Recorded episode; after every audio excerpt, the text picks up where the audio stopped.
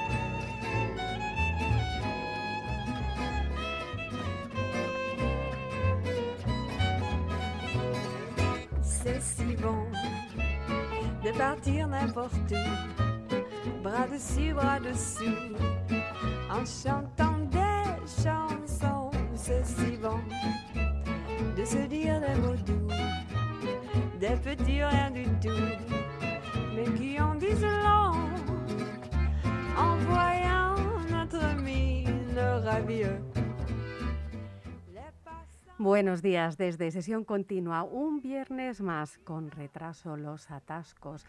Es, ¿cómo diríamos? Esa característica de Madrid, donde si no hay atascos, es como cuando vas a Nueva York y es imposible coger un taxi, pues en Madrid, si no pillas atascos, no vives en Madrid. No, no, esto no, esto no es una valoración política. ¿eh? Eh, el, aquí tenemos simpatías de todo tipo hacia todos los partidos y hacia todos los líderes políticos pero eso de que los madrileños echamos de menos los atascos, mmm, bueno, serán algunos. Eh, y yo estoy a dos atascos de salir corriendo de aquí y tirarme al monte. o sea, echarme al monte. Pero Porque empieza a ser, así que desde aquí pedimos, todo el equipo pedimos disculpas a nuestros oyentes, a nuestros invitados y a nuestros colaboradores, porque ha sido una mañana de locura para poder llegar hasta el estudio. Tenemos al otro lado del teléfono, ya saben, la mejor forma de empezar, la mejor forma para compensar este estrés que traemos del Carlos Los Atascos. Antonino Nieto, buenos días, Antonino. Hola, buenos días, Sonia. Buenos días, Miguel Ángel. Buenos, buenos días, Almudena. Hola, buenos días. Aquí estamos. Sí, a nuestros oyentes hoy tenemos a la gran Almudena Jiménez a los controles. Hola chicos, un placer. Esto de las prisas. Antonino, tú que vives en el centro de la capital, eh, sí. Es verdad que tú, bueno, los atascos, como se suele decir, los sufres desde la orilla, ¿no? Los sufres como viandante muchas veces, ¿no? Sí, a mí son los semáforos. Me crean unos atascos tremendos. Pero bueno, ya se sabe, o podríamos decir, a ver si los atascos resulta que son como los grandes bodegones del pensamiento, ¿no? que riegan, riegan con ideas, es decir, con el vino de las ideas, a, a, los ciudadanos cada mañana cuando cogen el coche, cuando vamos andando y tenemos que saludar. Yo saludo siempre a estas figuritas eh, que aparecen en los semáforos, estos, estos muñecos. Eh, los saludo siempre educadamente para ver si me dejan pasar cuanto antes. ¿eh? ¿Y lo, lo consigues? ¿Te hacen caso? Oye, muchas veces sí, a veces hablo con la persona que está a mi lado, que también está a lo mejor harta y tiene prisa y dice, dice, espere usted un momento, voy a hablar con este joven, dice, oiga, haga usted el favor que estamos aquí esperando y oye, automáticamente se pone en verde. Sí, porque luego en Madrid hay una realidad eh, respecto a los semáforos y es que los semáforos realmente no están pensados tanto para la protección del peatón y que pueda bueno, pues digamos, darles un momento de respiro para poder cruzar de acera a acera o, entre calles, sino que realmente si uno se fija bien en los semáforos del Madrid, de, Madrid tienen una, clara vocación de regulación exclusiva del tráfico, porque muchos de ellos incluso no te da tiempo a terminar de cruzar el espacio. Por ejemplo, hay una tocha que es muy simbólico, que tienes que pararte en una isleta central antes de poder terminar. Y en muchas calles de, Madrid incluso ya es una demanda. Es decir, el peatón solamente va a tener el semáforo en verde si le aprieta un botón y luego espera el tiempo que esté estimado. Sí, pero no no solo eso. Hay eh, ocasiones en que en que vas, vas en coche, en el autobús, por ejemplo, y, y no pasa nadie por, por, por la otra carretera que cruza o la otra calle que cruza, pero tienes que pararte. Oye, pero si no hay nadie, ¿para qué está el Big Data? Pues no nos hablan ahora de todo es digital, todo que, oye, Adapten ustedes, adapten ustedes a eso. Pero Antonino, tú sabes que el elixir de nuestros días, esta gran bebida, la chispa de la vida, la Coca-Cola, ya hace muchos años, hizo un maravilloso anuncio que, que ellos en un atasco ponían que eso era el germen de las grandes amistades. Era un Sí, atasco claro, en verano claro, claro. donde la gente se bajaba, empezaba a compartir la Coca-Cola, se ponían a bailar. Era, bueno, yo creo que en La La Land copiaron ese anuncio de Coca-Cola para abrir la película. Eso es la, so- la sociología, ¿no? Te diría que, claro, quien un, un, eh, eh, publicista, un, un creativo norteamericano probablemente vea esa posibilidad en Natasco, ¿no? Esa, op- esa oportunidad eh, creativa para ese La La Land, para ese momento de la amistad. Pero probablemente no hubiera pasado un par de semanas en, entre semana en, en una ciudad latina como Madrid pero o como Barcelona o como Valencia. Hemos de decir que la Gran Vía hace algunos años, cuando además no había las restricciones de tráfico de Madrid Central, a ti te pillaban los sábados por la noche atascos en la Gran Vía sí, sí, sí, sí, y sí. de ahí salían, Antonino, hasta historias de amor. Sí, sí, sí, sí. De Ah, coche bueno. en coche en los semáforos. No, Bueno. y tanto, yo, yo recuerdo a uno maravilloso que estaba en... eh, eh, eh, que se ponía, era un, un- era un gallego que, con, eh, que se ponía con un caldito a las 3, 4 de la madrugada, llevaba un carrito con caldo recién hecho y nos daba a los que por allí andábamos, pues nos vendía la tacita de caldo que a aquellas horas de la madrugada eh, er- era divino y allí nos encontrábamos pues un montón un montón de gente que pasaba por allí y siempre pues eh, eh, pues lo que te dices del amor pues incluso podría surgir claro Sí, se- sitio es tenía bueno. una historia maravillosa este hombre este hombre que después cuando ya terminaba el caldo no sé cinco o seis de la mañana se iba a, a dormir al portal enfrente de donde vivía su amada para como prueba de amor inequívoca de- de- Y la amada era, amor ta- que- era tan cruel como, como Kate Winslet en Titanic que no quería compartir la tabla con el pobre DiCaprio y se ahogó y esta amada dejaba al hombre durmiendo en el portal cada noche, ¿no? Bueno, esa Sí, historia en de, el portal de enfrente, en el portal En de el de enfrente para que ella, ella lo viese desde cuando se levantaba y lo viese, y dice, ahí está el amor. Era, era un amor de estos tremendo, desesperado, pero el hombre esta- estaba feliz, era un, un gran prestidigitador, ¿eh? era un, un gran mago, ¿no? Da- daros cuenta, se- me está viniendo a la cabeza que podemos eh, hacer una especie de historia de, de Madrid a través de sus pis- piscolabis nocturnos, ¿no? Estaba este hombre del caldito, luego pasamos por aquellos eh, eh, eh, orientales que vendían pasta y algunas... las y- latas de cerveza y ahora hemos pasado, hemos dejado Ahora- la comida para las, para las latas de cerveza. Hay una transición gastronómica, pues debe ser que los que todavía se deciden a lanzarse a la noche de Madrid van cambiando un poco sus necesidades y sus gustos. Menos mal, Antonino, que a nosotros lo que nos alimenta son tus palabras cada viernes. No tenemos que esperar a la madrugada en las calles de la, de la ciudad. ¿Qué nos has traído hoy, Antonino? Pues ya que estábamos hablando de amor, pues vamos a ello. Buenas tardes a todos los nacidos, a los hoy invisibles y a los que aquí estamos. En esta caverna perpetua del gozo me adentro en tu cuerpo, amor. Añoro la invisible rectitud de lo inencontrable. Vivir, no reproducir, combinar lo inimaginable, ser feliz, amor, disfrutando, no lo sabido, lo sin número, contra la soledad de lo incaducable, lo desapalabrado. No el renglón ni la totalidad, a borbotones la alegría, el tiempo sin corazón, el cerebro sin rastro, los sueños a carne suelta. Que si obedezco, que si me conformo corazón, cerebro, estómago, no encuentro lo que ya tengo. Nada sé de lo que consumo, tiempo, amor, que si desobedezco, vivir, no rentuar. Hago lo que quiero y no me reconozco. Pensamientos, ideas, todo el hacer y lo aún por enterrar, anestesias. De eso, amor, trata el silencio, lo incaducable del tiempo. Profundo, inalterable amor, esta caverna perpetua. La verdad es que vaciándome en ti, desconsuelo y tiempo reducen su cómico delirio de gratuidad tóxica. Buenas tardes a todos los nacidos, a los hoy invisibles y a los que aquí estamos. Antonino, eh, ¿es posible enamorarse con 33 grados a la, a la sombra o el amor... más es- que nunca. Oye, Antonino, yo tengo un primo que él dice que los amores son de invierno, porque Sí, en sí, por eso yo- es yo- quita que me das Sí, calor. sí, sí, por eso le pregunto yo a Antonino. Él tiene una visión más poética de todo, es verdad que es, él es capaz de ir un paso más adelante y estoy convencido de que él además sería capaz de llevar el amor a cabo a 33 grados a la sombra. Por eso le preguntaba, para mí Antonino siempre Sí, es un porque- referente y una guía. Claro, es que con 33 grados a la sombra no puedes perder el tiempo. Tienes que mirarla o, o mirarse el uno al otro, a la otra y decir ya, ya. Y, y el tiempo, la palabra, todos esos aditamentos, eh, vamos, que son la sal, la pimienta, el ajo de toda la historia, pues incluso casi prescindimos y vamos directos a lo que cuenta, a esa fusión, a esa fusión del uno en el otro. Y nada mejor para alimentar la fusión que que haya 33 grados a la sombra. Antonino, un placer, como siempre. Tú eres nuestras multiespecies, todas dentro de, sí, sí. especias dentro de, de un tarro. Un abrazo muy grande, Antonino. El viernes que Gracias. viene más. Otro grande.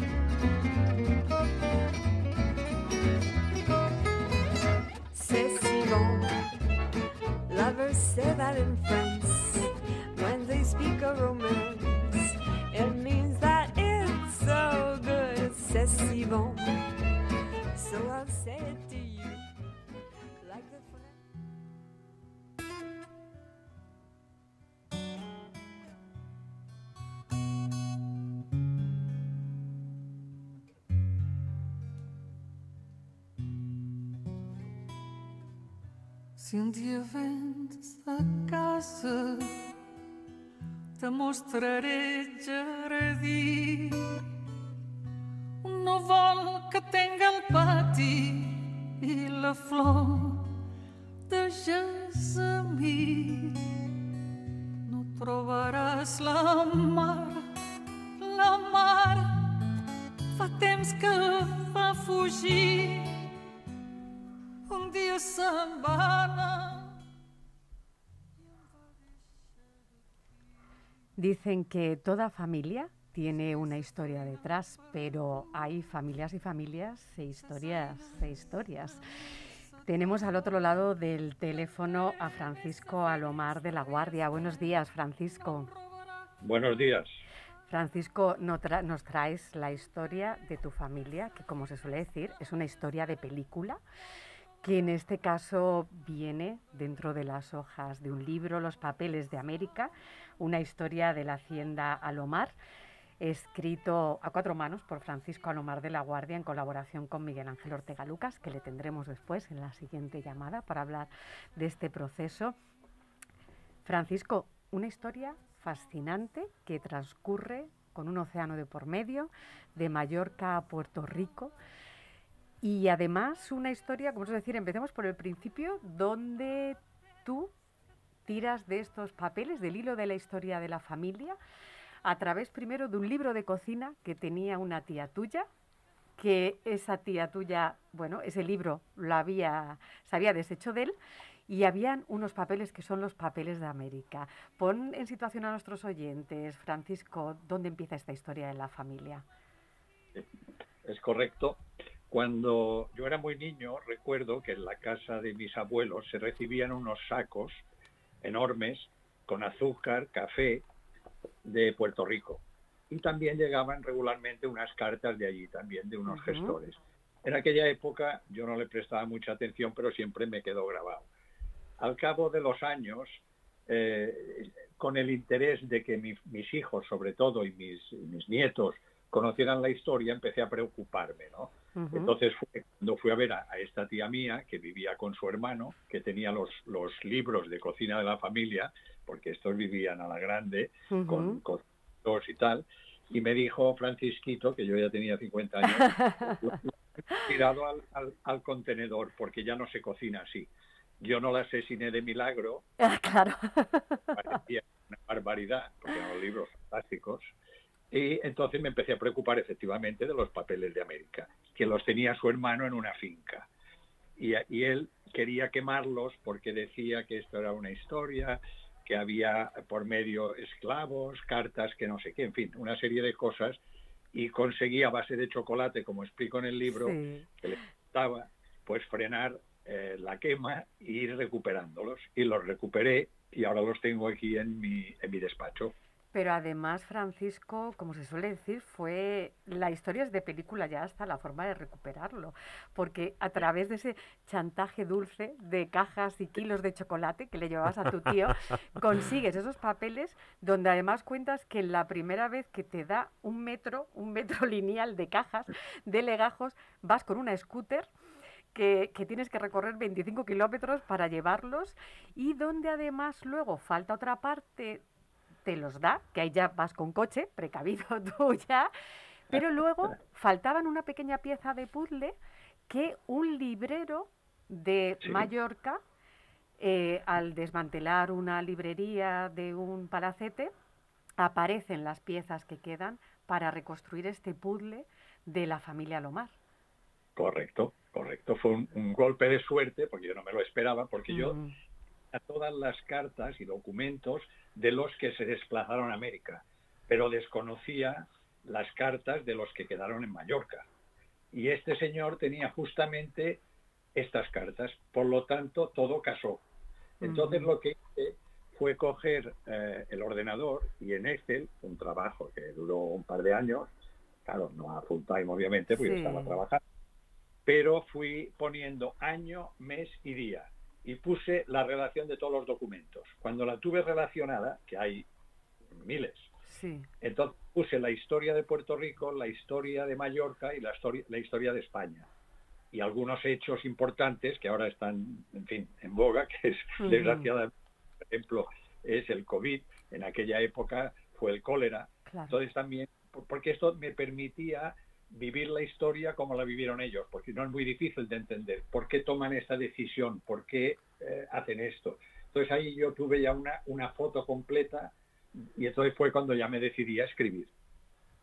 Buenos días, don Francisco. Eh, debemos decir a nuestros oyentes que ese soborno que le hacía a su tío era un soborno muy trabajado, no era un chocolate cualquiera, ¿eh? no era una caja roja del supermercado, sino que don Francisco se lo traía de Suiza, ni más ni menos chocolate del de verdad y del rico, y le costó muchas, muchas visitas a su tío hasta que le convenció a base de chocolate del rico rico. Eh, usted nos cuenta, nos cuentan usted y Miguel en el en el prólogo esa intención del libro, ¿no? de que las nuevas generaciones de la familia conozcan lo que hay detrás. Eh, nos decía Sonia al principio, toda familia tiene una historia detrás, y a mí se me venía a la cabeza, sí, toda familia tiene una historia detrás, pero no todas las historias son para contarlas, o no todas las familias tenemos una historia que contar, y sobre todo alguien que la cuente, ¿no? como, como ha hecho usted, como han hecho ustedes aquí a cuatro manos. Hay una recuperación de la memoria familiar, hay además en la generosidad de, compartirlo con el público y también hay una reivindicación de la figura del esclavo que desde las primeras páginas queda muy clara, ¿no? La intención de que como familia, o en su caso en primera persona,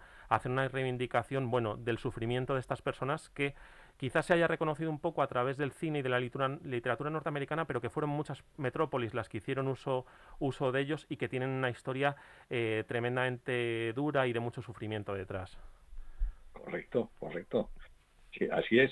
Eh, yo, eh, como también escribo en el libro, me hice un viaje a Gambia el año 2003, porque ya tenía en mente el tema del libro, y me recorrí el río Gambia en una canoa eh, para visitar desde el punto donde cogían a los esclavos todo el recorrido que hacían por el río hasta la ciudad, hasta el puerto, ¿no? Y, así lo hice y también estuve, como explico, en la isla de, Goré, que es de donde salían los, esclavos para América. Es curioso porque a mí siempre he tenido esta preocupación de, de, de, de, la, de, la, esclavitud porque he leído muchísimo. No he estado nunca en Puerto Rico, pero curiosamente este año, en octubre, voy para allá porque es el 180 aniversario de la fundación de Santa Isabel, uh -huh. que es el, la ciudad donde estaba la finca al lado, la hacienda. Entonces eh, nos hacen un homenaje a los Alomar, cosa que siempre me, me, que me ha sorprendido. y tengo algún escrito en el cual de, de gente, de, de, de esclavos, eh, bueno, descendientes de esclavos, que, que, curiosamente estaban orgullosos de trabajar en la hacienda Alomar por la calidad de sus productos y por, yo no sé el trato, porque ahí eh, habría lo mejor que explicar muchas cosas, pero es curioso que descendientes de esclavos hoy día estén orgullosos de que los Alomar de Mallorca estuvieran allí y hicieran un trabajo increíble en, en, cuanto a la caña de azúcar y al ron, etcétera, etcétera. Don Francisco, ¿hace usted este homenaje familiar, esta, este recuerdo de la historia de, de su familia, al mismo tiempo hace un maravilloso homenaje al Nuevo Mundo en el libro, las descripciones de los colores, de los atardeceres son eh, realmente bonitas, las descripciones de las haciendas, de los lugares por los que van pasando los personajes, pero al mismo tiempo también es un homenaje a la, a la Mallorca histórica, ¿no? a esa Mallorca burguesa de hace un par de siglos, tiene algunos ecos de, de la regenta en esas descripciones de la vida familiar burguesa, de las interacciones sociales y sobre todo de la vida de los marinos de Mallorca, ¿no? aquellos hombres que se subían en los bergantines y cruzaban el Atlántico para comerciar con las Américas. Correcto, correcto.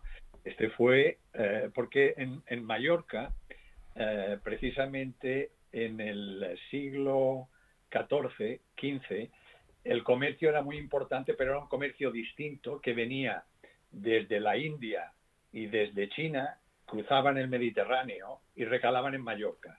De hecho, muchos mallorquines hicieron muchísimo dinero haciendo ellos esta trata, ¿no? De, de ir hasta Líbano, la zona del Líbano, etcétera, y traer los productos para acá que luego seguían por el Atlántico a los mercados europeos. Cuando se descubrió el estrecho de Magallanes, la cosa se fue al garete. ¿Por qué?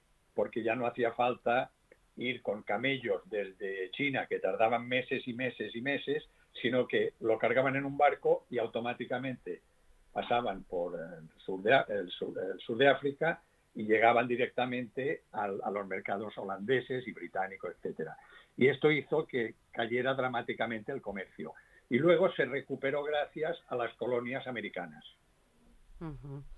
Francisco, aquí para nuestros oyentes la historia comienza con una mujer, una mujer que ha sido abandonada, doña Juana Ana Benassar y San Paul, que su marido siete años atrás se fue a las Américas y nunca vuelve. Y nuestro protagonista, que es Alomar, José Alomar Burgos, hay un momento, no vamos a contar mucho, el suegro fallece y hay que recuperar esa hacienda que puede caer en manos ajenas. Ahí comienza la aventura de esta familia Alomar. Francisco, cuando eras pequeño, ¿en tu casa se hablaba de esta historia? ¿Se hablaba de la hacienda de Puerto Rico? ¿Se hablaba de lo que había pasado? No, no. A nosotros uh -huh. lo que estaban, curiosamente, nos decían, oye, que en, la, en las haciendas en Puerto Rico hay negritos que los hemos cristianizado y se llaman como vosotros, uh -huh. Pedro, etcétera. Lo que no sabíamos es que una parte eran uh, hijos de esclavos que, que, vivían allí y otros eran posiblemente hijos de familiares nuestros, de claro. pocas palabras. Uh -huh. eh, entonces se hablaba mucho y además también suele ocurrir en, cuando las familias se van alargando que los intereses de unos y otros no cuadraban y entonces normalmente cuando hablaban de la finca muchas veces era para discutir. Hacían unas reuniones que recuerdo que a veces acababan como el Rosario Laurón. no se tocaba mucho para polémicas. Ya los hijos uh, nos tenían completamente apartados de, del tema. Don Francisco, nuestro José se embarca hacia una aventura eh, con apenas 30 años y nos muestra un mundo que en realidad desde el punto de vista de, eh, de las fechas, ¿no? Desde el punto de vista temporal, tampoco está tan alejado. Me refiero, no han pasado tantos años, pero es un mundo que parece completamente diferente al nuestro y en cierta manera lo es. Estamos hablando de un hombre de treinta y poquitos años que se echa a la mar a 10.000, 8.000, 6.000 kilómetros de, de su casa que deja atrás a su familia, él era un hombre casado con, con doña Gertrudis, con hijos, los deja atrás para emprender una, una aventura que no tiene de- definido su, su final y además el contacto con ellos es a través de cartas, cartas que van en correos que van a través del mar. Es decir, hemos cambiado a una época en la que desplazarnos de una ciudad a otra a 200 kilómetros nos supone un verdadero drama. Si no llamamos a nuestras madres en dos días eh, hay un verdadero drama familiar y aquí se podían pasar meses sin tener noticias unos de otros, se lanzaban al mar con verdaderas tempestades, con situaciones climatológicas, en viajes que duraban semanas. El mundo ha cambiado mucho o nosotros hemos cambiado mucho. Yo diría que tiene mucha razón. Hemos cambiado mucho. La gente antiguamente eh, nunca habían tenido el nivel eh, de, vida que tenemos nosotros, ya no hablo en plan económico, sino el tema de salud, etcétera. ¿Por qué las familias antiguamente tenían ocho y diez hijos?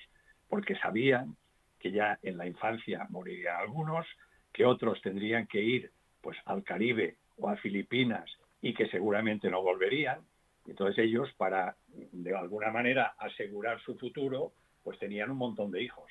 Hoy día es, es vamos, es inviable que nadie piense en sacrificar a un hijo por unas colonias o por tema. Es decir, hemos cambiado. Yo creo que somos una sociedad muy débil comparada con ellos piensen que Gertrudis cuando se fue, que ya no podía estar sin su marido, se embarcó en un velero de estos que salían de Mallorca, que vamos, hoy día daría grima verlo navegar por el Atlántico, y llegaba tranquilamente a, a Puerto Rico y allí, bueno, sí, tuvo algún disgustillo con la casa, que, era lo que no era lo que se esperaba, pero eh, salió adelante. Sí, sí, eso Y- es... y de- el- el- sí, perdón. No, no, no, Diga, diga. disculpe, discúlpeme, no, continúe, don Francisco, por favor, discúlpeme. Cua- cuando en un momento determinado llegó una cosa que él desconocía, que se llamaba la seca, que es la sequía, pues no se le ocurrió otra cosa a los dos hermanos, a, a José y a Gaspar, que irse a un río a, a X, no sé si eran 7, 8 kilómetros de distancia, y cambiar el curso del río y llevarlo a la, a la hacienda. Y hay cartas en los que dice a su suegra, le dice, eh, madre, la llamaba madre, eh, hoy nos ha muerto casi toda la bueyada. O sea, los bueyes Claro. del estado que hacían, trajinando rocas, troncos, materiales constructivos, etcétera, se morían, pero directamente en el trabajo. Era increíble. Pero José y Gaspar eran los primeros que trabajaban como bestias. O sea, Don- ellos trabajan. No es que dieran órdenes, no.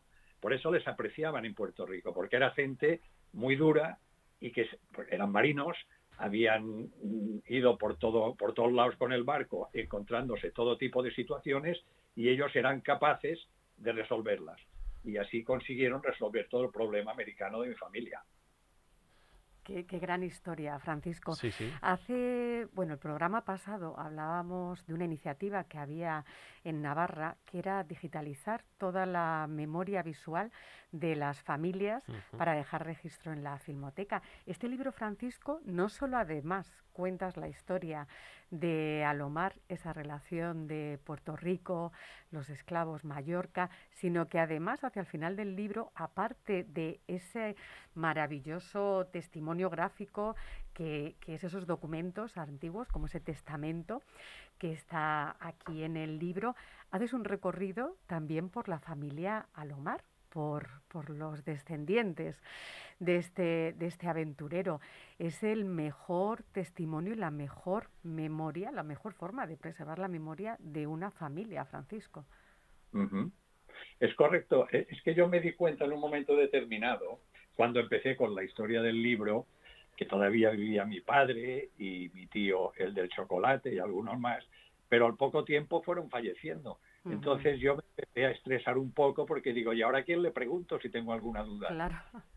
Y, Ah. y- y- y por- y no quise que a mis hijos y a mis nietos les ocurriera lo mismo. Eh, yo sí- Yo le quería decir, don Francisco, si me permite un momentito, yo le quería decir a nuestros oyentes que el, el libro lo, lo, queremos recomendar porque es una historia maravillosa, pero yo personalmente sobre todo lo quiero recomendar porque es una historia escrita con mucho amor. Ellos desde el prólogo nos dicen, vamos a acompañar esta historia de los documentos que yo recuperé de mi tío y desde el primer momento, según se va desarrollando la historia, aparecen esas copias en imágenes, desde el, primero que aparece, que además es la distribución de la finca cuando don José, perdón, cuando, sí, sí, don José llega a Puerto Rico y tienen que hacer una especie de escritura o de, o de albarán, no de albarán, de mm, bueno, de puesta sobre el papel de, cómo es la finca, de cómo está distribuida en las distintas partes, los distintos sembrados. Todos esos documentos van acompañando la lectura y esas descripciones que nos decía usted al principio, esos jabeques, esos bergantines en los que se sube cada uno de los personajes, doña Gertrudis, esos barcos de dos, de dos palos, el cómo duermen en camastros, cómo estos señores de la alta burguesía eh, mallorquina acaban trabajando eh, codo a codo en un trabajo físico, cómo el personaje nos describe su cansancio y su agotamiento. Es decir, hay mucha pasión y mucho amor hacia su familia y hacia la historia de su familia en este libro. Es, es, es así. De hecho, como le iba a decirle, que he hecho encuadernar de una manera más eh, con tapas rígidas eh, cinco libros para mis nietos que les voy a hacer un paquete con una carta a cada uno uh -huh. para cuando cumplan 18 años. No lo pueden abrir antes. Para que ellos sean conscientes, porque si se lo regalo ahora, que la mayor tiene 10 años, 11 claro. años, lo van a romper.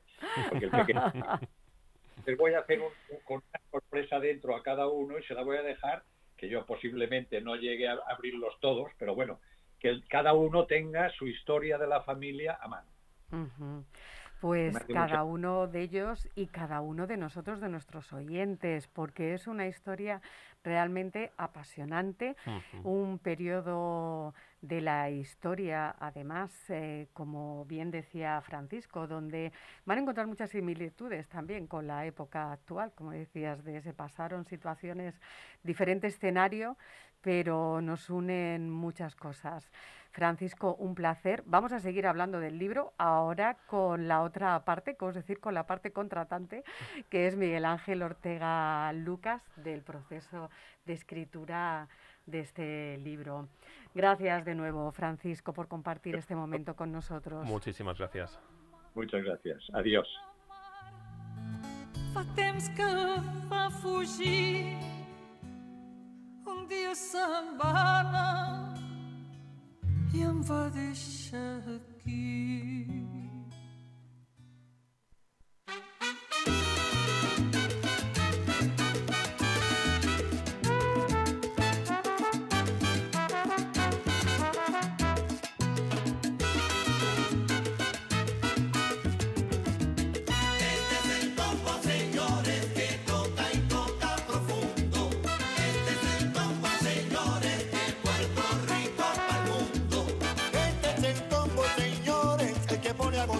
aquí.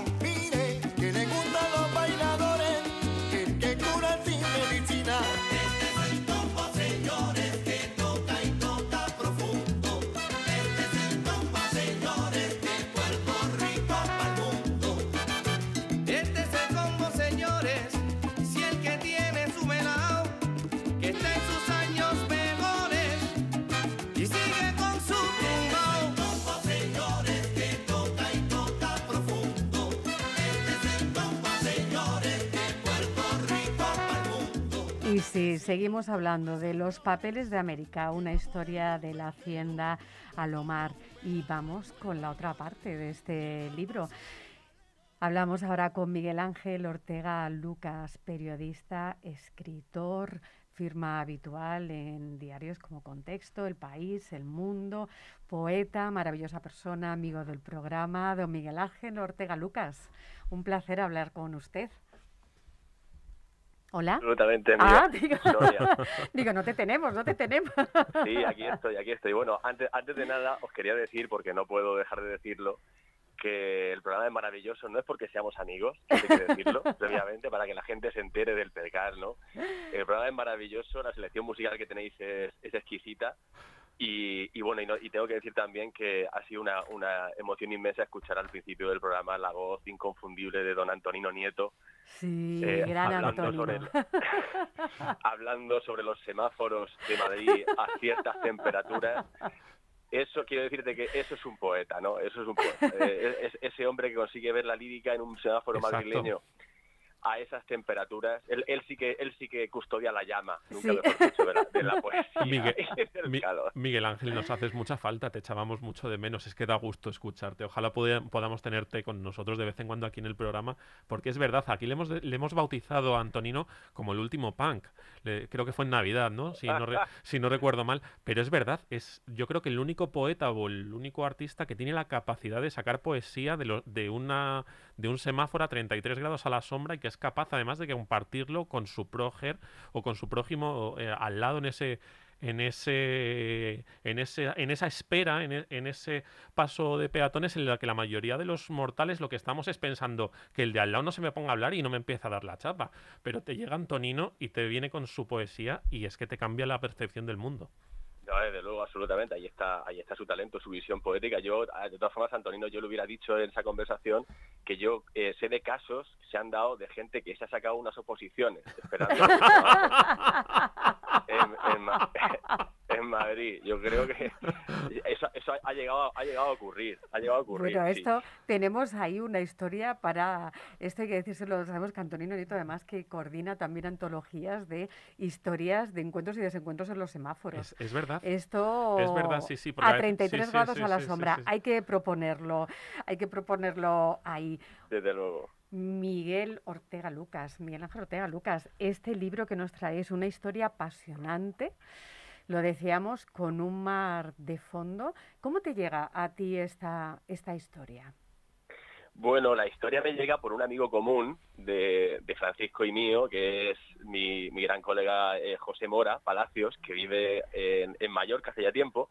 Pues por estas cosas de la, de la vida, ya sabéis que yo tengo un punto bastante místico, increciendo además. Entonces, digo esto porque digo esto porque estoy cada vez más convencido ¿no? de que en la vida no suceden las cosas por lo que llamamos la casualidad. no Siempre hay una urdimbre interna muy misteriosa que hace por ejemplo, que, que urde este tipo de encuentros. Yo, evidentemente, a Francisco no lo conocía, eh, no teníamos nada que ver por nuestros ambientes, es decir, a persona que, no, que yo no conocía de antes, ¿no? Y, y entonces, a través de, de nuestro amigo común, me llegó el, digamos eso, el, el mensaje de que él estaba buscando a alguien que le ayudara, digamos, a dar forma a su libro, porque él es un fabulador maravilloso, Francisco.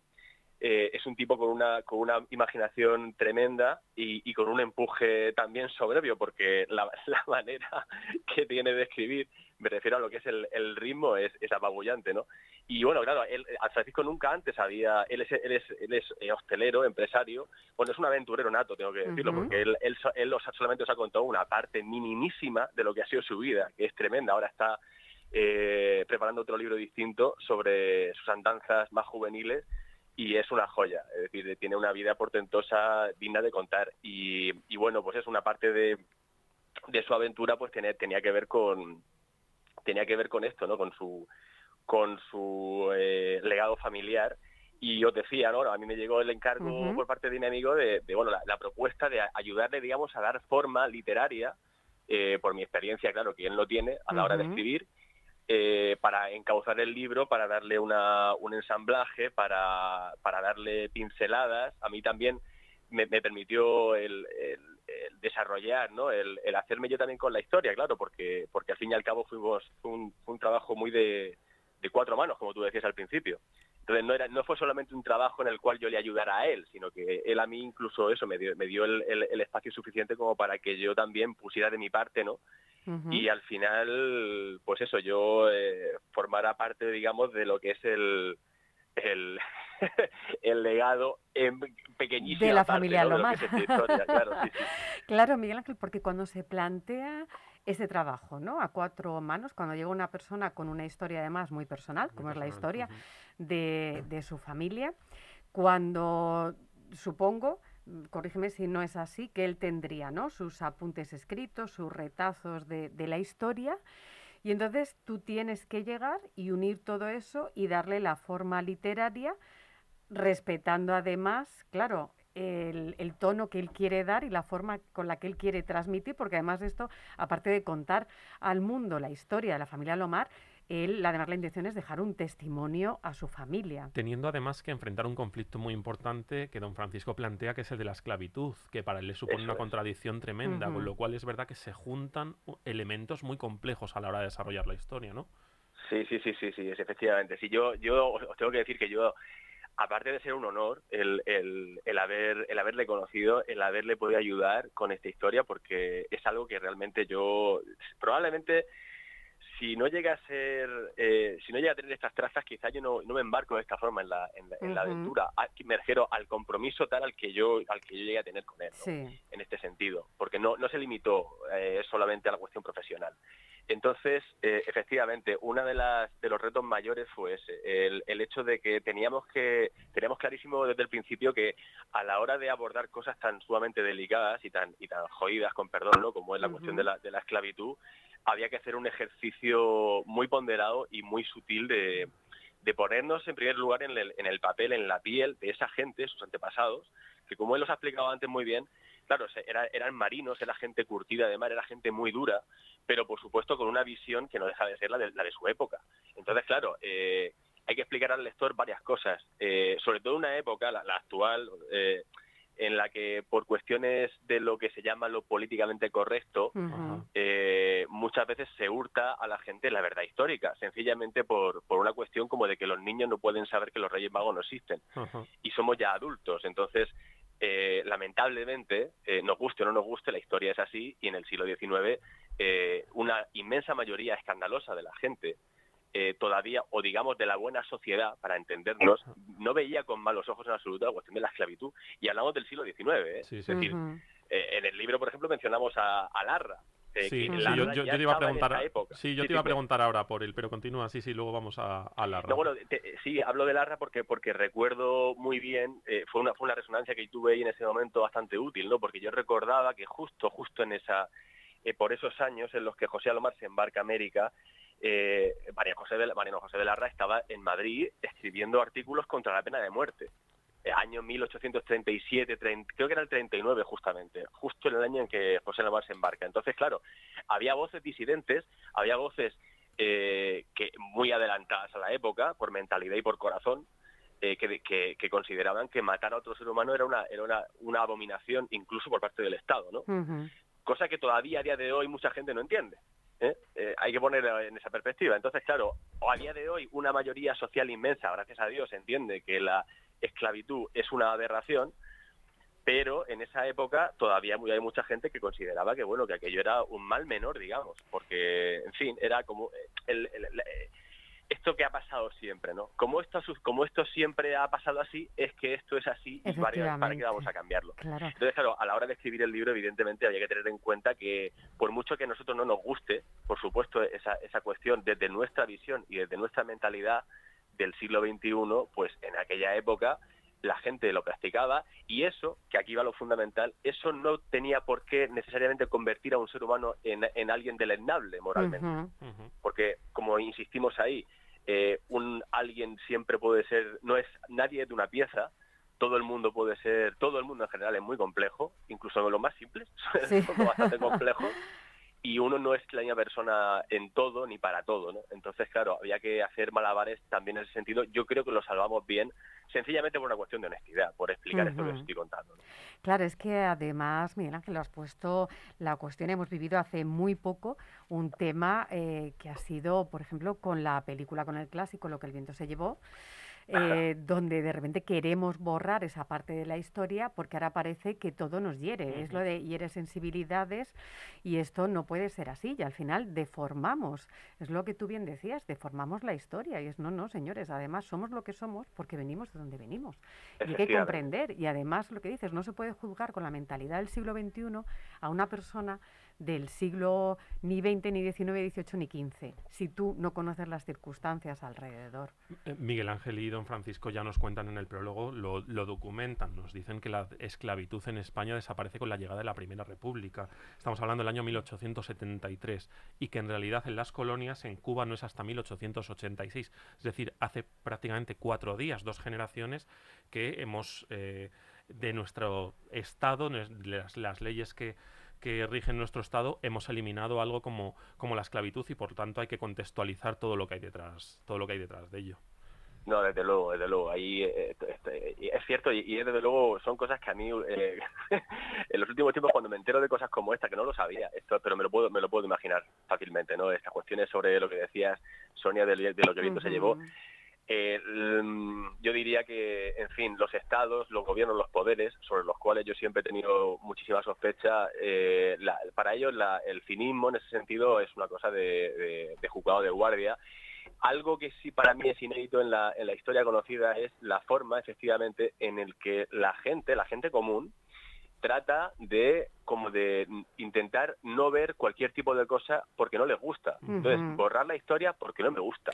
Es la Entonces, disonancia como cognitiva cosa- llevado ya al, trema- al, al extremo histórico, ¿no? Sí, sí, sí, es una, es una cuestión muy muy de la de, de- es una cuestión sobre todo infantil, es una Sí. cosa de, de, de un infantilismo mental que estamos viviendo eh, que para mí es alarmante, porque efectivamente eh, si a la gente se le hurta una parte de la historia simplemente porque no queda bonita en el cuadro o en una foto de Instagram, lo que estamos haciendo es, eh, aparte de, de- de falsificar, de falsear el- los hechos, creando una, un ambiente, una sociedad, eh, eh, Sí, digamos, una, mística, sí, sí, sí, además una mística irreal respecto a cómo Sí, somos, ¿no? Y, y es, y claro, efectivamente, Tocayo, y es, la cuestión es el peligro. Es decir, lo, pel- lo peligrosísimo que es eso. Sí, que sí. es contarle contarle a la gente, sobre todo a la gente más joven, que la que la vida es de color de rosa, que siempre ha sido así, así Efectivamente. cuando luego van a salir a la calle, se Y van a encontrar con un mundo que no es así. Y que hay lobos ahí fuera, sí, sí. Yo te- Claro. te, hacía alusión, eh, Miguel Ángel, te hacía alusión a Larra porque a- lo, lo presentáis o habláis de las primeras páginas del libro, hacéis una alusión a, la crítica que Larra ya en aquella época hacía de, de, la es- de su España contemporánea, de la España de, su- de su momento. La historia de Larra es Ujú. terrible porque él acaba no aguantando esa España en la que vive hasta el punto de que él se suicida, se, se, Sí, sí, se sí. dispara. Te, quería enlazar con Larra porque el libro, desde mi punto de vista, eh, tiene dos partes eh, entrelazadas, que son la parte de periodística, la parte de crónica, en la que tú haces un trabajo eh, notable de, bueno, de eh, agrupación, recopilación y desarrollo de toda esa documentación que don Francisco había conseguido re- recuperar. Y luego hay una parte, la más novelada, la más novelesca, tremendamente bonita, muy eh, escrita además, yo le decía antes y lo, lo pretendía, que pretendía que fuera un cumplido, que fuera un piropo, con esos ecos de la regenta, hay Baroja, hay Clarín, hay de fondo, hay Salgari también en las partes de la, de la aventura marítima, algunos puntitos también del reverte actual, ese aventurero y esa forma de escribir novelesca pero periodística al mismo tiempo, es, es quizás la gran esencia del libro, ¿no? El conjugar esas dos partes, la periodística con la de la novela. Pues yo me alegro muchísimo de lo que me, de lo que me dices y, y te felicito por tu ojo crítico literario, la verdad, porque, porque has, dado, has dado en varios clavos muy concretos, muy muy bien.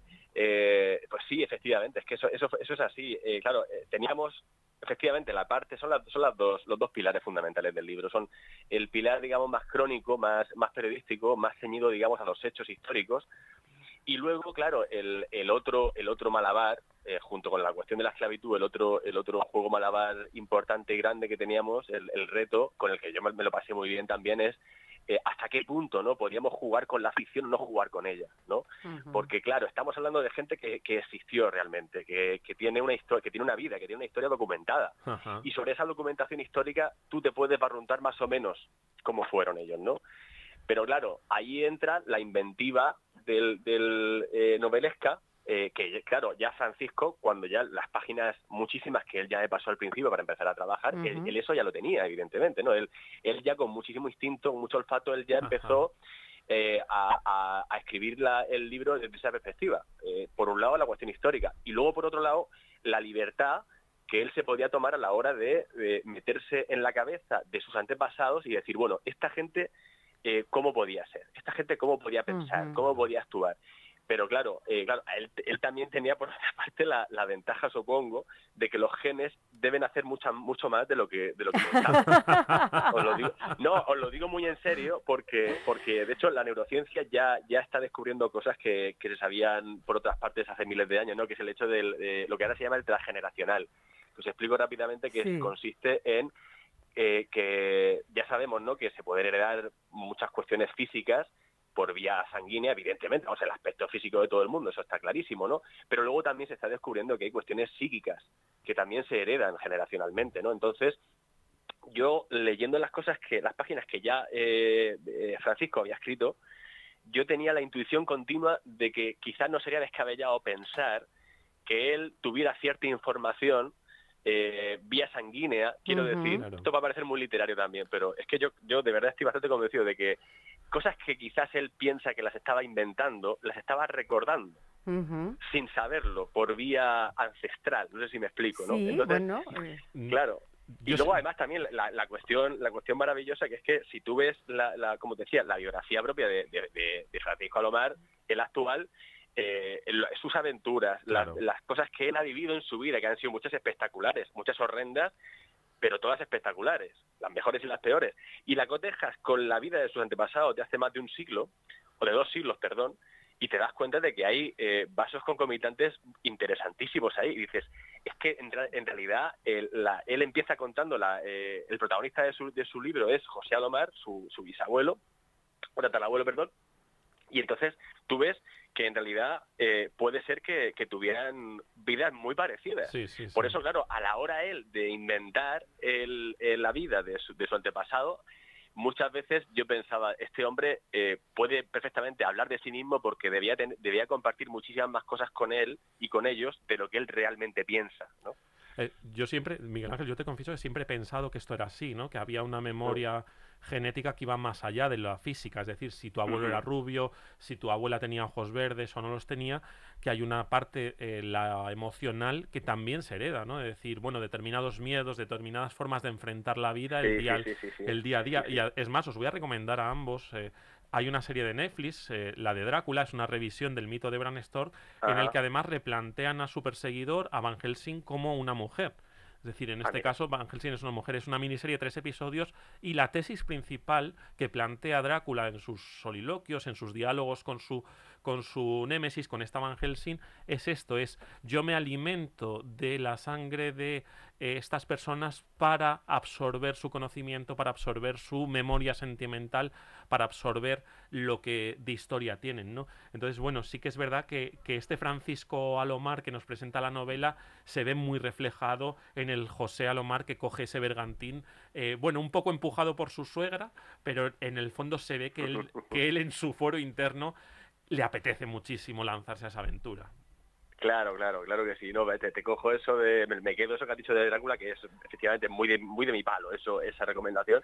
Y, te digo que sí, efectivamente, porque ten en cuenta que otra otra cosa importantísima que yo eh, percibí o creí percibir, ¿no? Desde el principio de trabajar con el con el libro, es que eh, se trataba para él de un, aunque lo supiera o no lo supiera, yo sospecho que para Francisco era como el cumplimiento final de, de un de una misión Claro. de una misión familiar, es decir, cuando él desde el principio explica en el libro, ¿no? en el prólogo, que, el- que, que su obsesión era, era la cuestión de la esclavitud, es porque de alguna forma había que cerrar un círculo familiar eh, que, que empieza en Mallorca, eh, llega a América, a Puerto Rico, y después de sufrir todo ese tipo de aventuras y de todas las cuestiones familiares, todas las rencillas también, todas las peleas que tienen después por el tema de las... en fin, todas las familias felices decían que se parecían. Yo creo que se parecen todas las familias en algo, que es cuando hay herencia de por medio, la- hay cuchillos. Cuidado, que es que además hay una cosa muy curiosa, permitidme que frivolice un poco, pero estamos hablando de 1800 y pico y aparecen los cuñados en un momento determinado. Sí, Son los sí, sí, cuñados sí. los que de repente sí, cuando sí, se sí, sí. plantea la distribución de la herencia montan un tinglao tremendo. O sea, que es que Claro, sí, claro, pleno claro. siglo XXI seguimos dando vueltas en el mismo círculo, sí, sí. Sí, no, si no, hay- no hay, ya si es que, si es que por eso el ser humano en realidad, hablabais al principio muy bien, muy bien hablado, ¿no? De los tres, de, de- de cómo va a cambiar la sociedad, de que efectivamente no se parece en nada, en muchos casos, nuestra vida a la de, a la de hace 200 años, pero ni siquiera a la de hace 50 años. Exactamente, Por, sí, por, sí. por- por el- la, la evolución tremenda que ha, que ha tenido la vida en lo, en lo técnico. Ahora, eh, humanamente, psicológicamente, somos mm, básicamente los mismos no, no, no hemos tenido una super evolución, digamos, de conciencia eh, mu- mucho más allá, ¿no? Y entonces, claro, efectivamente, las familias se parecen muchísimo, no solamente como las de Ana Karenina, sino, sino las de ahora y las de, hace, y las de hace 200 años, porque efectivamente te puedes encontrar lo que sucedió en su familia a, a día de hoy, en cualquier tipo de familia, ¿no?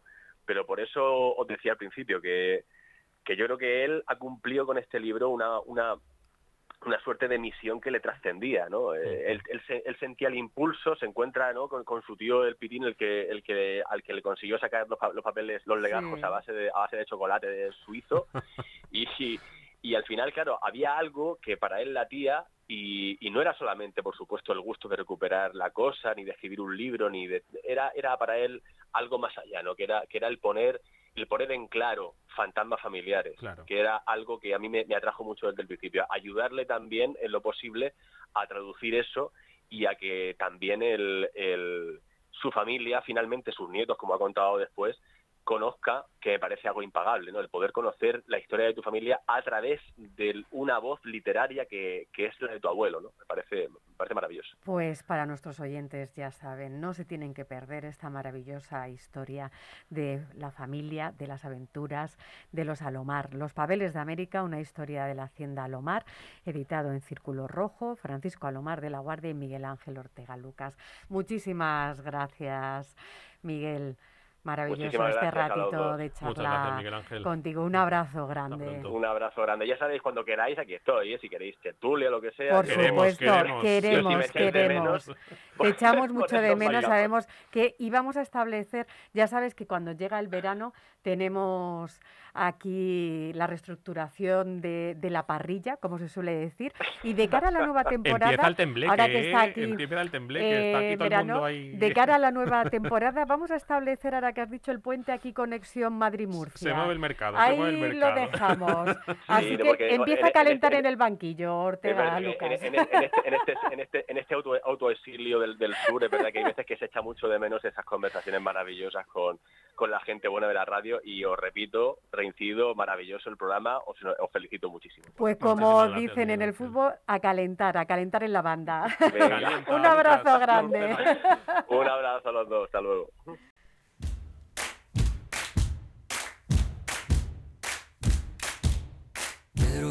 Josefina están prontos a ligar Pero Laura, la vecina, los ha visto desertar. Juan Roja renuncia y lo hace publicar. Leonora, su esposa, pronto lo va a borrar. Amanda y Miranda acaban de rastrear. A Lina, su amiga, que les dejó de hablar. Tantean, nos vean, no hay nada que indagar. Es fácil, muy fácil, solo priman pokear no te metas a mi Facebook, no te metas por favor. Cada vez que tengo un inbox, me provoca por el close, close. No te metas a mi Facebook, no te metas por favor. Cuando escribas melodramas,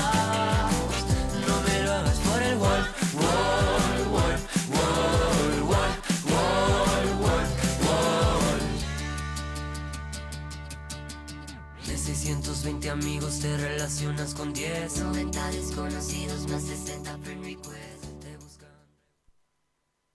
Señorío de Illescas con dos y tres dormitorios, plaza de garaje y trastero. Promoción de 126 viviendas en régimen de cooperativa VPPL por tan solo 138.000 euros. Deja que tus niños jueguen en las zonas comunes y disfruta de la piscina comunitaria. La promoción cuenta con viviendas bajas con jardines, áticos y amplias terrazas. No dejes pasar esta gran oportunidad. Consigue tu vivienda en un entorno tranquilo por tan solo 138.000 euros. ¿Tiene deudas pendientes de cobro? ¿No sabe cómo conseguir el pago? En Grupo EM Gestión disponemos de un equipo de abogados que ponemos a su disposición para la recuperación de deudas. Sea particular o empresa, el Departamento Jurídico de Grupo EM Gestión se encargará del cobro de la deuda. No renuncie a su dinero. Infórmese sin compromiso. En Grupo EM, el mejor asesoramiento al alcance de su mano. ¿Su empresa le ha cambiado las condiciones del contrato o le ha reducido el salario o cambiado la jornada? Si ha sufrido cualquier modificación de las condiciones laborales pactadas y no sabe si dicho proceso se ajusta a la legalidad o las opciones que existen para poder reclamarlo, póngase en manos de Grupo EM Gestión y le ofreceremos un asesoramiento integral para todas estas cuestiones. En Grupo EM Gestión contamos con los mejores profesionales. 916-895-799. Aún hay algunos que piensan que la radio debe sintonizarse. Nosotros no. Descárgate la app de LGN Radio en Google Play o App Store. Promoción Atalaya Sur, en Rivas Vacia Madrid. Próxima promoción en calle Océano Índico de 152 viviendas de 2, 3 y 4 dormitorios con... Cuando escribas melodrama, no me lo hagas por el wall, wall, wall, wall. Estamos aquí, tenemos al hombre de negro, sí, después de estos problemas solo que tienen el directo. Bueno, hoy has cambiado el tiro de cámara, Fer, te estamos viendo desde otro ángulo. Mola. Hoy estamos un poco contrapicados, un poco contrapicados. Sí, chicos, sí. chicos, lo siento mucho, pero esto de que ha mandado el gobierno de la discriminación horaria me hace apagar el ordenador no pasa. No arranca. Me muero. No me puedo tirar de los pelos porque no tengo, pero es que me desespera. Chicos. Bueno, Fer, hoy has cambiado de americana, estás muy guapo. Has puesto aquí ya el modelo veranito gris piedra. Qué guapo estás, como siempre. Fer, como vamos un poco a contrarreloj aquí de viernes, ¿qué hay en las redes? Bueno, chicos, para empezar, para empezar estas, estas noticias y este viernes de locura con vosotros y con tanto calor, decirles de que qué pasaría si encuentras que un familiar tuyo va a fallecer y que su última voluntad es que no vayas a su velorio, a su entierro, a su misa, a lo que fuera. Esto ha pasado en Lugo con María Paz Fuentes Fernández, que falleció el 2 de junio en la ciudad de Lugo y que se dio la sorpresa de que la eh, familia, eh, había una lista de miembros de la familia que no podía pisar ni acercarse, que fue una, su última voluntad dicha y consignada en la que decía que solo la- aquellas personas que ella dejaba en lista podían ir y que su familia de sangre ya no era familia de sangre y que por lo tanto que se mantuvieran todavía lejos, aún aquí o en el más allá. Como los, los porteros de discoteca, Sí. eh, quitando el- la pinza del Mira. cordón. Usted está en lista, usted no, usted está en lista. Maravillosa esta señora y maravillosa la idea. Esto es lo de, porque luego además la gente que no te traga y va a tu velatorio, ay, qué bueno era, qué tal. No, nada, admisión, como se suele decir. Aquí derecho de admisión. Sí, sí, Así se los que- todo el mundo se vuelve bueno cuando te mueres, todo el mundo es bueno, o todo el mundo te caía espectacular, o es que, o todo era la familia perfecta. Pero bueno, ya sabemos que, que esta mujer en paz descanse, pues y que la familia se habrá llevado un chasco, pero bueno, pues merecido estará. Efectivamente. Vamos a otra de las cosas que hay en redes sociales y que están viendo es las malas pasadas que te hace cuando dejas un micrófono abierto en un programa en vivo. Ujú. Esto le ha pasado a eh, Margarita del Val, que es una reputada viróloga que estaba en el programa de cuatro, eh, Todo es Mentira, analizando y hablando sobre la vacunación del COVID y que se escuchó por ahí que era muy pesada. Sí, sí, sí, sí, pero, pero es que para eso no llames. Quiero decir, es que intentas mezclar un programa de humor con una teórica, bueno, rigor, rigor periodístico y lo que les sale, lo que les pasa es lo que les ha pasado esta vez. Que es que al final no hacen ni una cosa ni la otra y acaban siendo muy respetuosos. Sobre todo porque esta señora es una de las figuras científicas más importantes de este país y se merece un respeto. Estés de acuerdo con, no, con ella o no. Entonces, si la llamas, la escuchas. Y si no, no la llames, te dedicas a hacer chistes. Punto. Hay un problema que en España es verdad que lo que es la educación y el respeto es una asignatura que tenemos pendiente. Muy pendiente, sí. Todavía. Eso es cierto, porque lo hemos visto muchas veces.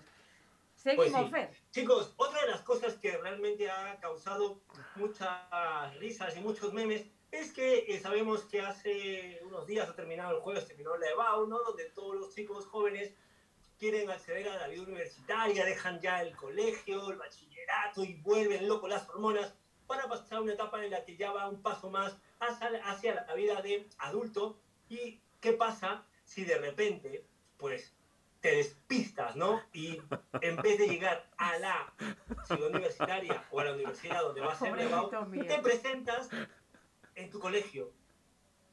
Y de repente, claro, tú llegas y dices, o es que he llegado temprano, o es que me he equivocado de fecha. Y llamas a tu compañero y le dices, oye, tío, ¿dónde estáis todos? Porque aquí no hay nadie. Y le dicen que no es en el colegio, que es en la Complutense de Madrid, pero que ya estamos entrando al examen. Así que no llegaba ni aunque Superman lo recogiera.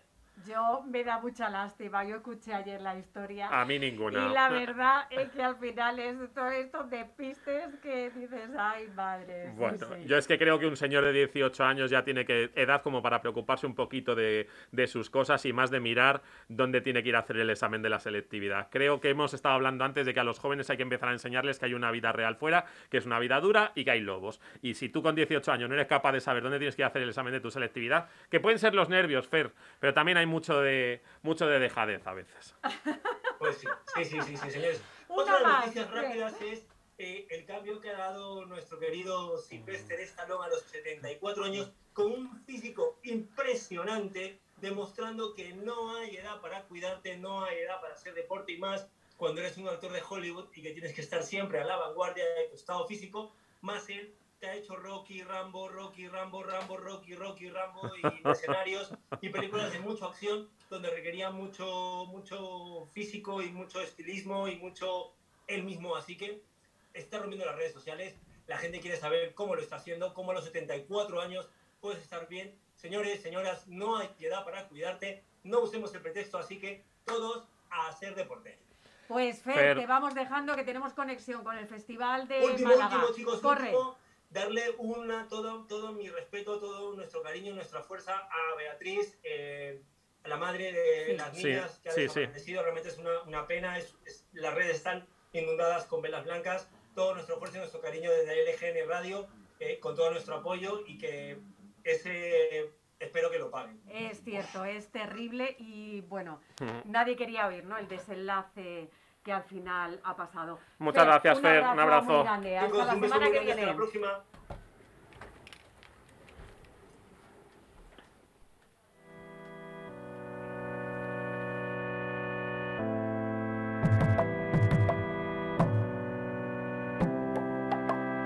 Que mis rimas a veces causan disgusto. Cuando mis neuronas corren hasta yo mismo me asusto. Mis respuestas pueden ser tan agresivas que hasta las letras me huyen Porque tienen miedo de que las escriba. No tengo rifles para matarte, solo basta con la pista. Convierto letras en ideas como un ilusionista. En una línea te mato, te fracturo, te lesiono Y en la siguiente te resucito. Cuando te menciono Eso es parte de mi arte, que todo el mundo sepa que estas rimas son para ti Sin tener que mencionarte. Y no lo hago para evitar el roce Lo hago para no hacerte famoso en los países donde nadie te conoce Después Hablamos en el programa de estas historias que superan a la ficción, de estas historias que muchas veces decimos si un guionista lo hubiera escrito, hubiéramos dicho cómo han sido capaces de inventar esto. Al otro lado del teléfono tenemos al gran y admirado Tomás Ocaña. Buenos días, Tomás. Hola, buenos días. Un placer, de verdad, que compartas desde el Festival de Málaga este ratito con nosotros. Estáis presentando Lucía en la telaraña, una serie eh, producida por Televisión Española, El Cañonazo y De Facto, donde se cuenta el caso de Lucía Garrido, de ese asesinato que todavía está pendiente de resolver, donde detrás hay esta telaraña con corrupción, guardia civil, tráfico de animales exóticos, drogas. ¿Cómo, cómo fue encontrar esta historia, Tomás? Bueno, la verdad que, que como bien decía, la historia es, es inverosímil si no fuese porque todo es absolutamente verdad. La, la serie es una, una serie documental. Eh, yo llegué a ella a través de, de una fuente que me dijo que tenía que hablar con Ignacio Carrasco, que es un ex guardia civil, eh, que es uno de los protagonistas principales de, de la serie, porque él, por denunciar la corrupción, le hicieron la vida imposible dentro del cuerpo, eh, hasta el punto que le dieron la baja psicológica por paranoia, eh, y resulta que su paranoia es que detrás había una trama de corrupción enorme, eh, un asesinato, casos de narcotráfico, de corrupción urbanística, bueno, más o menos todo lo que vamos desgranando en la serie documental.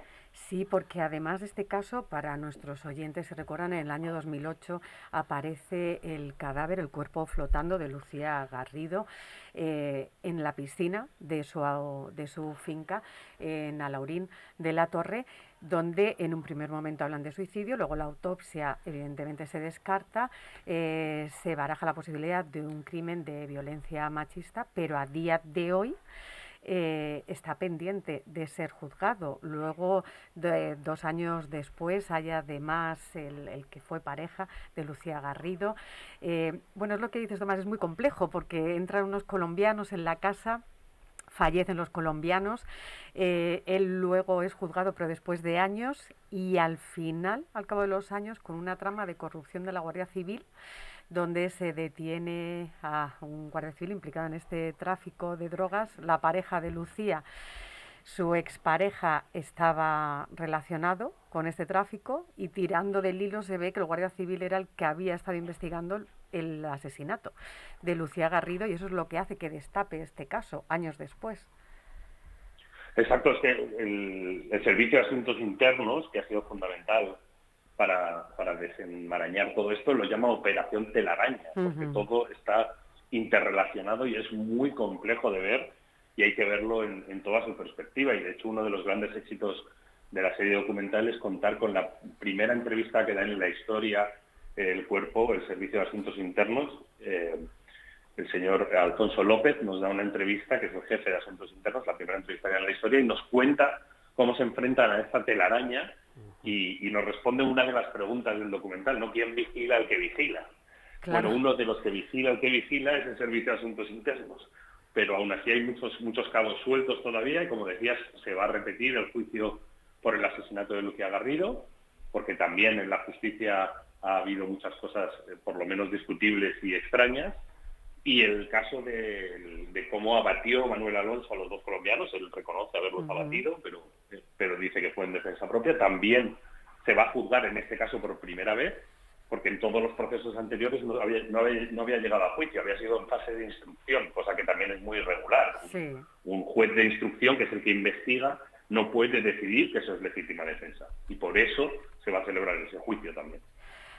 Aparte de toda esta labor, este rigor periodístico de investigación que hay detrás de este trabajo, habéis conseguido lo que decís, que, esta persona de la Guardia Civil recoger ese testimonio, pero además también recoger el testimonio, por una vez, de la hermana de Lucía Garrido, que además lamentablemente fallece poco después de esta grabación porque ella estaba ya bastante enferma.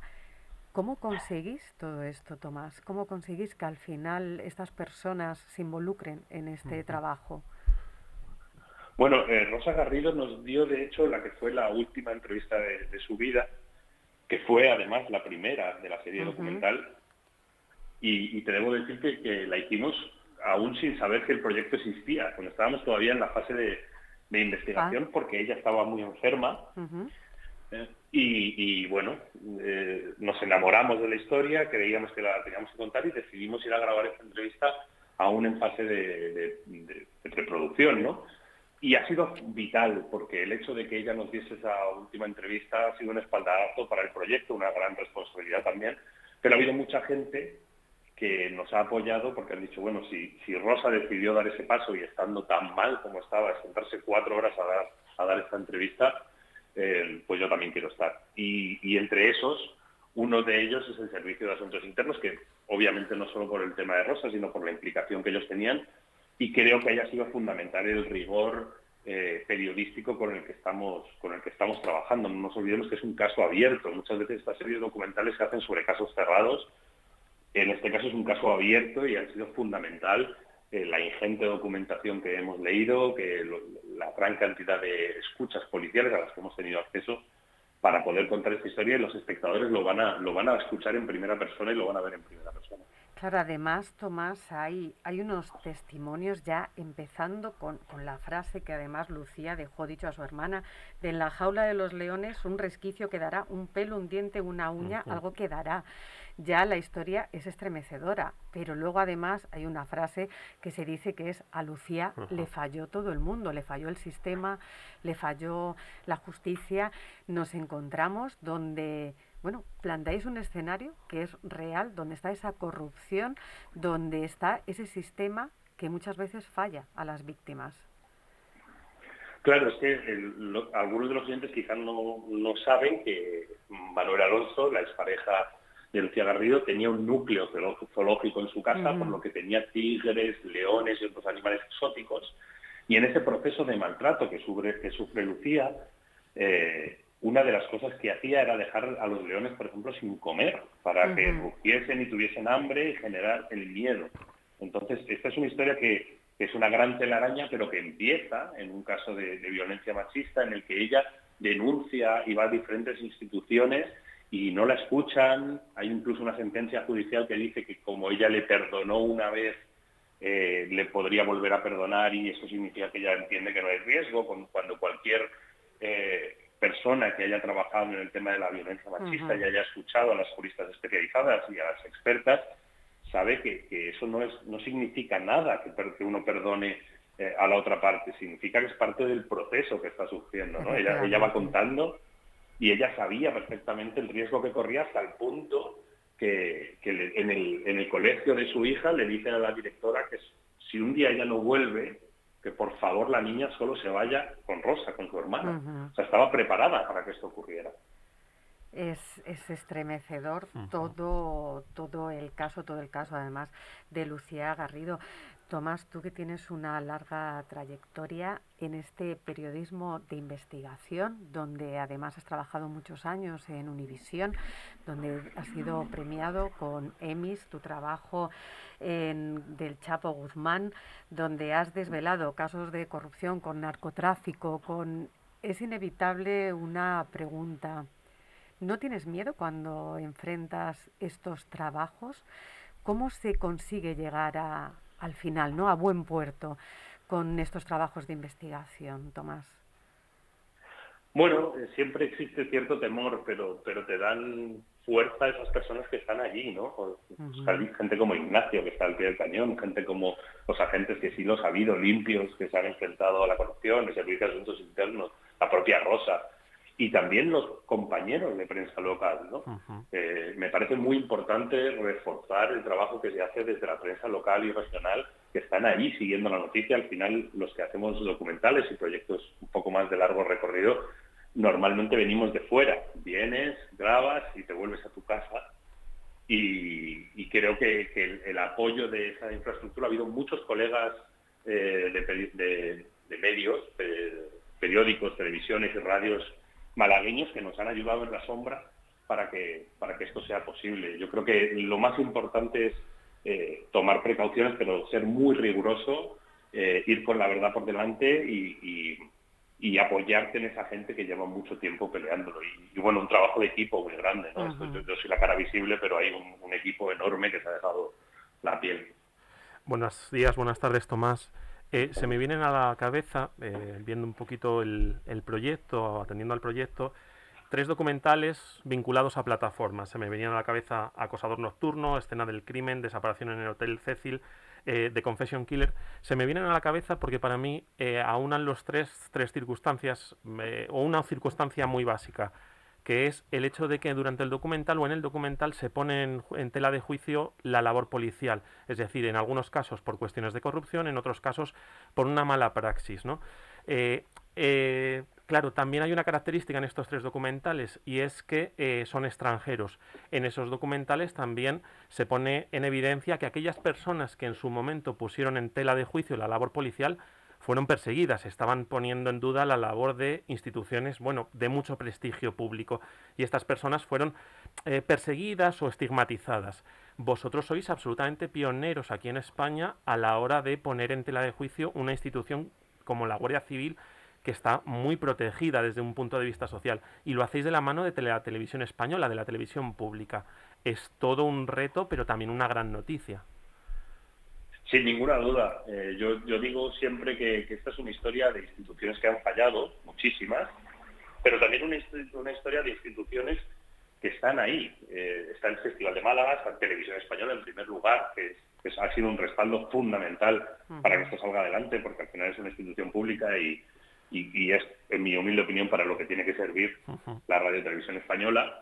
Eh, y incluso de asuntos internos. Es decir, que, por suerte una de las cosas que demuestra es que el sistema ha fallado y sigue fallando, muchas de las cosas que contamos siguen ocurriendo, y por suerte hay un contrapeso, un cierto contrapeso para que eso ocurra, pero meterse o investigar la corrupción dentro de la Guardia Civil ha sido, ha sido complicado porque, como bien dices, es, una de las instituciones, si no me equivoco, la más valorada en los estudios del CIF Eh, y claro, parece que parece que señalar las manzanas podridas o lo que no funciona es meterse con el cuerpo, cuerpo cuando yo creo que es todo lo contrario.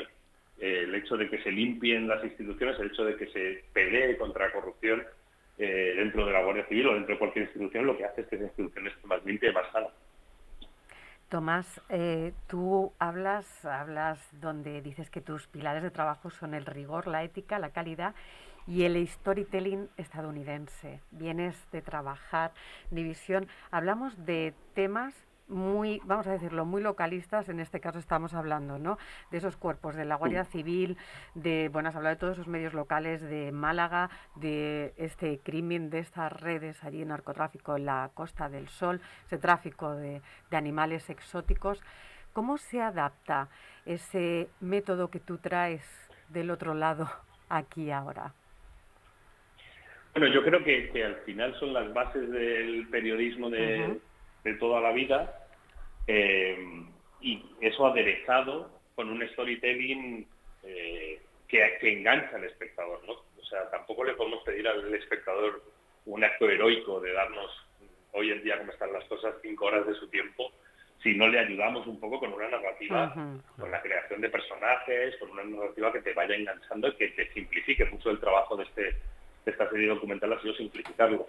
Pero lo bueno de la metodología que, yo aplico, o lo que a mí me funciona muy bien, es el tener una serie de pasos claros, ¿no? Cómo voy a contar la historia, cómo voy a ir avanzando y, cómo voy a ir implicando ese periodismo dentro, dentro de la historia. Yo rompo una lanza, eh, como además miembro vicepresidente de la Asociación de Periodistas de Investigación, de que en las series documentales, que es un gran boom que hay ahora en el sector audiovisual, deben estar lideradas por periodistas.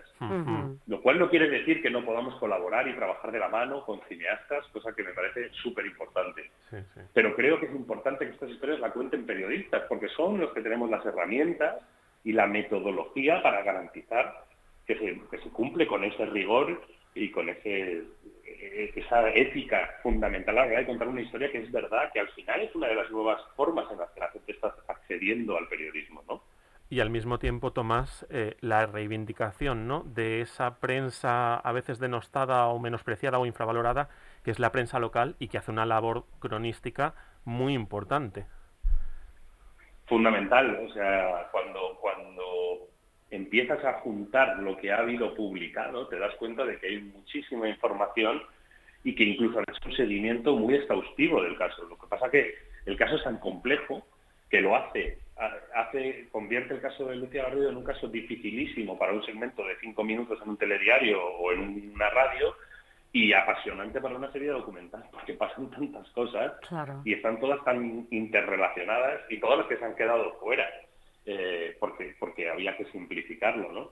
Pero sin duda el trabajo del periodismo local eh, a lo largo de toda mi carrera, no solo en este caso, me he dado cuenta de lo fundamental que es y lo difícil que es, ¿eh? porque parece que o sea, estás, estás escribiendo sobre, sobre tu vecino, sobre el jefe de tu chica, sobre el guardia civil que te va a poner la multa, o, sobre el, o sobre el juez que, que te va a juzgar si tienes algún problema.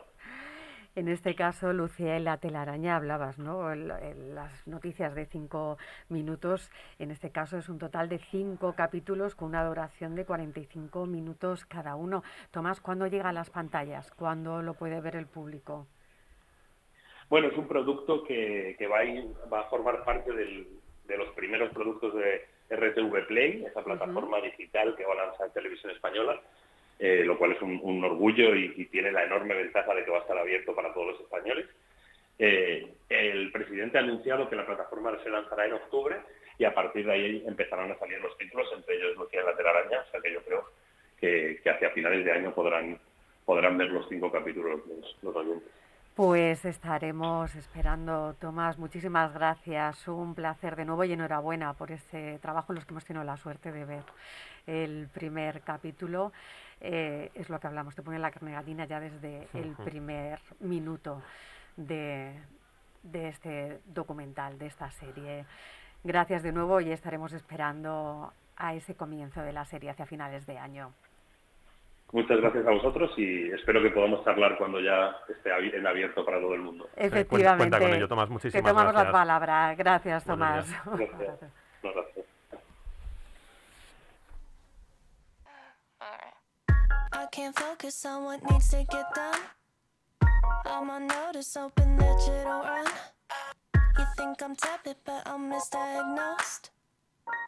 stalker, posts. And I'm just tryna play it cool now. But that's not what I wanna do now. And I'm not tryna be with you now, you now. You make it difficult to not overthink. And when I'm with you, I turn all shades of pink. I wanna touch you, but don't wanna be weird. It's such a rush, I'm thinking, wish you were here. Ah, and I'm just tryna play it cool now. Y sí, sabemos que estaban ustedes diciendo, pero ¿qué pasa con el momento crash? ¿Dónde está Eso. Álvaro?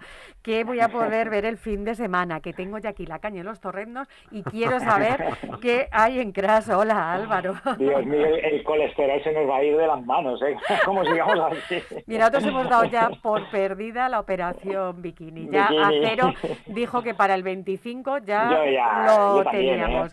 Entonces, Poco nada. a poco, poco a poco. Nada, bueno, además es que estamos viendo aquí, claro, es que luego yo hablando de bikinis y claro, me que, a pones ver. aquí a Irina, a, a Irina, Irina que anda aquí con la Toscana, con el hombre este que está con el Kanye West, a Kendall Claro. Jenner, a la modelaza esta del, del cantante de Eurovisión. Tipazos a saco siempre, sí, sí. Vamos, sí, pero- de Damiano, aquí, Damiano David. Hay una noticia, lo que pasa es que se ha quedado escondida porque como publicamos tantas al día, se ha quedado un poco, no está, no está en la home, pero que es Damiana David, que tiene en común con Cañamán. Que digo, esto cuando lo vean explotamos. ¿Cómo? ¿Cómo? explotamos allí.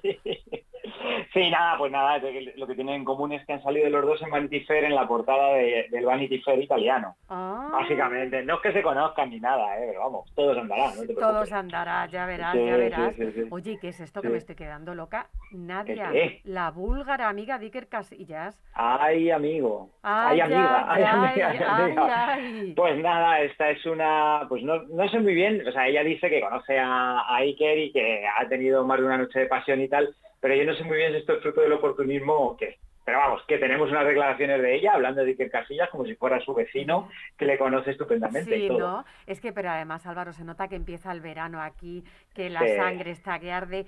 Alex González con María Pedraza. Esto sí, esto sí.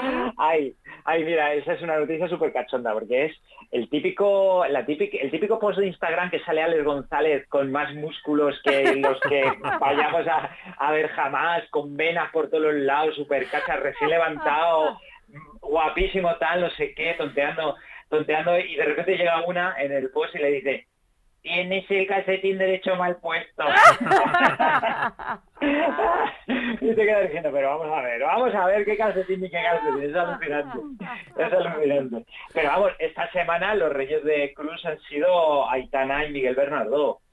Una, porque se fueron de vacaciones a Ibiza, ¿ves? una escapadita de estas que se hacen ellos ahí guay. Qué y les- gusto, y qué te- gusto tenemos, sí, joder, da una envidia que te mueres. ¿eh? Y tenemos las fotos y otra, porque hemos publicado esta mañana que Aitana está mm, acabando ya las obras de, de su chalet que se ha comprado. Se ha comprado un, un chalet muy bonito valorado en 750.000 euros. Mira tú qué bien le va la muchacha.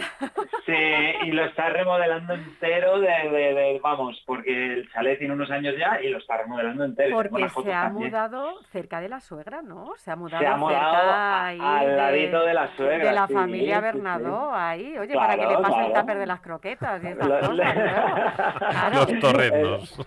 Las tapers de torrendos. ¿eh? Álvaro, sí, sí. una, una pregunta técnica, información de servicio, que ya sabéis que yo Dígame. estoy aquí para tocar un poco la nariz. Oye, es que me ha Dígame. encantado. Lo de calentito hoy, ¿lo habéis puesto en la maqueta esta semana o es nuevo? Te lo digo porque hoy que estamos no, a 33 grados a la sombra, sí. me ha encantado, según he abierto la página.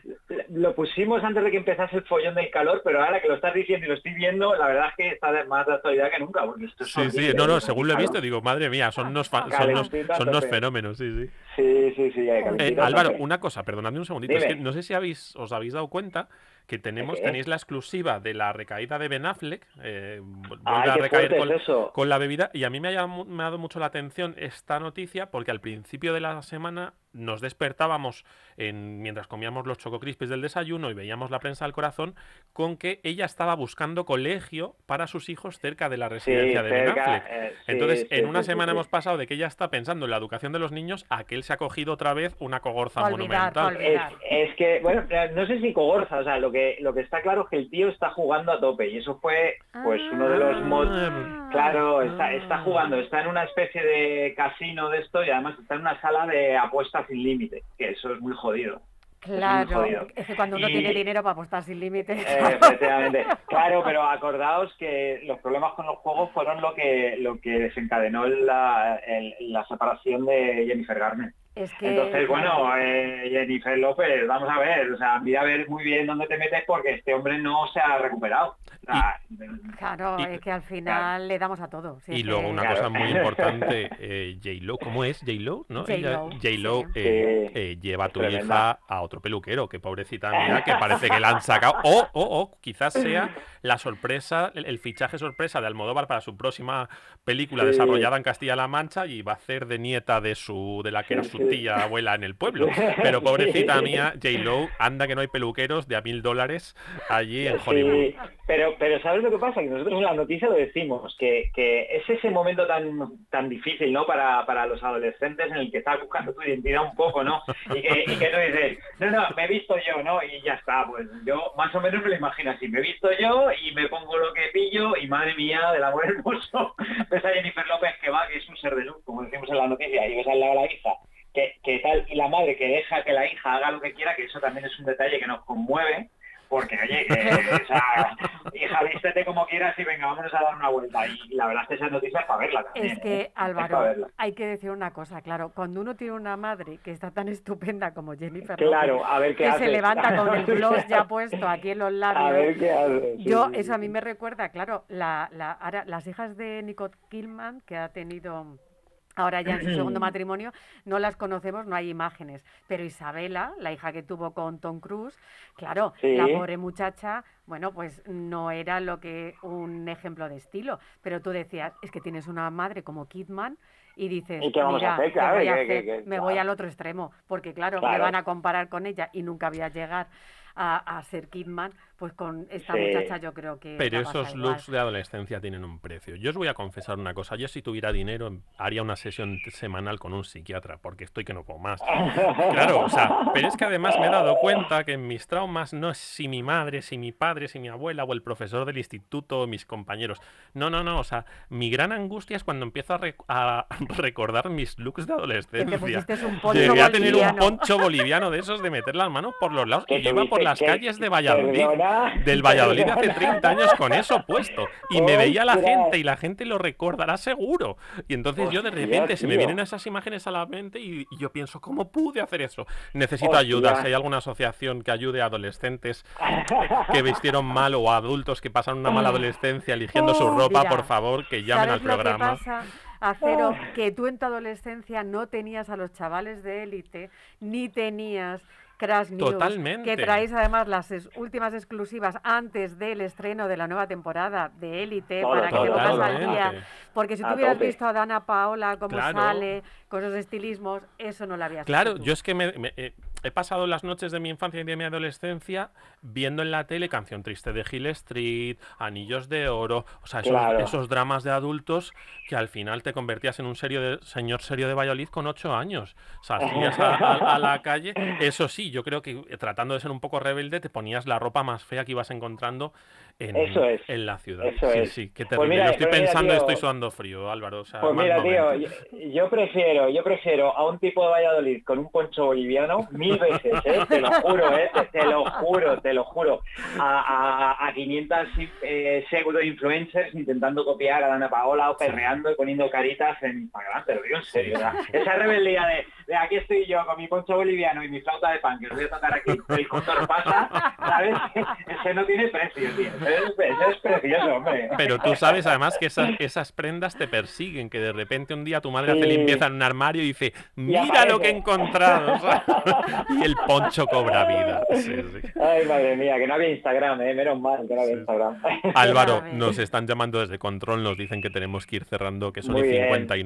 59. Hoy hemos Muy tenido un día un poco apurado porque hemos tenido un atascazo Nada. tremendo para llegar Pero al estudio. Álvaro, te lo dejamos aquí. Te esperamos, ve chequeando agenda, pero te Sí, esperamos sí. el viernes que viene aquí El para ir viene. cerrando Sí. temporada previa. Nos, nos quedan dos programas, el, el que viernes, viene, el que 18, viene. 20... Ah, el Lo que viene, cerramos sí, en el que viene, porque el último es ya el orgullo, haremos Ah, es especial cierto, no me acordaba, y, y final de verano. Así que el viernes Venga. que viene, la agenda que hemos encargado ya los torrendos allá afuera, se ha encargado Chus.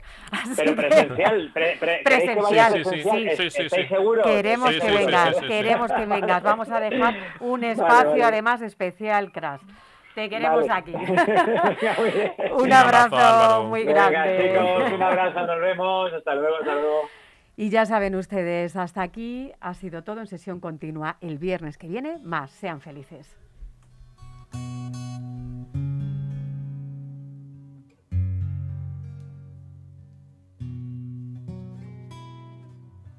Se um dia vendes a casa, te mostraré jardim. Um novel que tenga el pati i la flor de gessamí. No trobaràs la mar, la mar fa temps que va fugir. Dia se'n va anar i em va deixar aquí. Deixaré sa feina per tu, ses eines damunt sa taula. Tancaré bé sa finestra i es vent no em robarà cap paraula. Tancaré bé sa finestra i es vent no em robarà cap paraula. No trobaràs la mar, la mar, fa temps que va fugir. Un dia se'n va anar i em va deixar aquí. Trobaràs noves flors i fruites a sa taula i una cançó per tu que fa que tenc guardada i una cançó per tu que fa que tenc guardada i, i més tard quan te'n vagis serà l'hivern cada Jauré en el mateix llit amb, amb la fredona als llavis. Jauré en el mateix llit amb la fredona als llavis i no trobaràs la mar, la mar. Fa temps que va fugir, un dia se'n va anar i em va deixar aqui.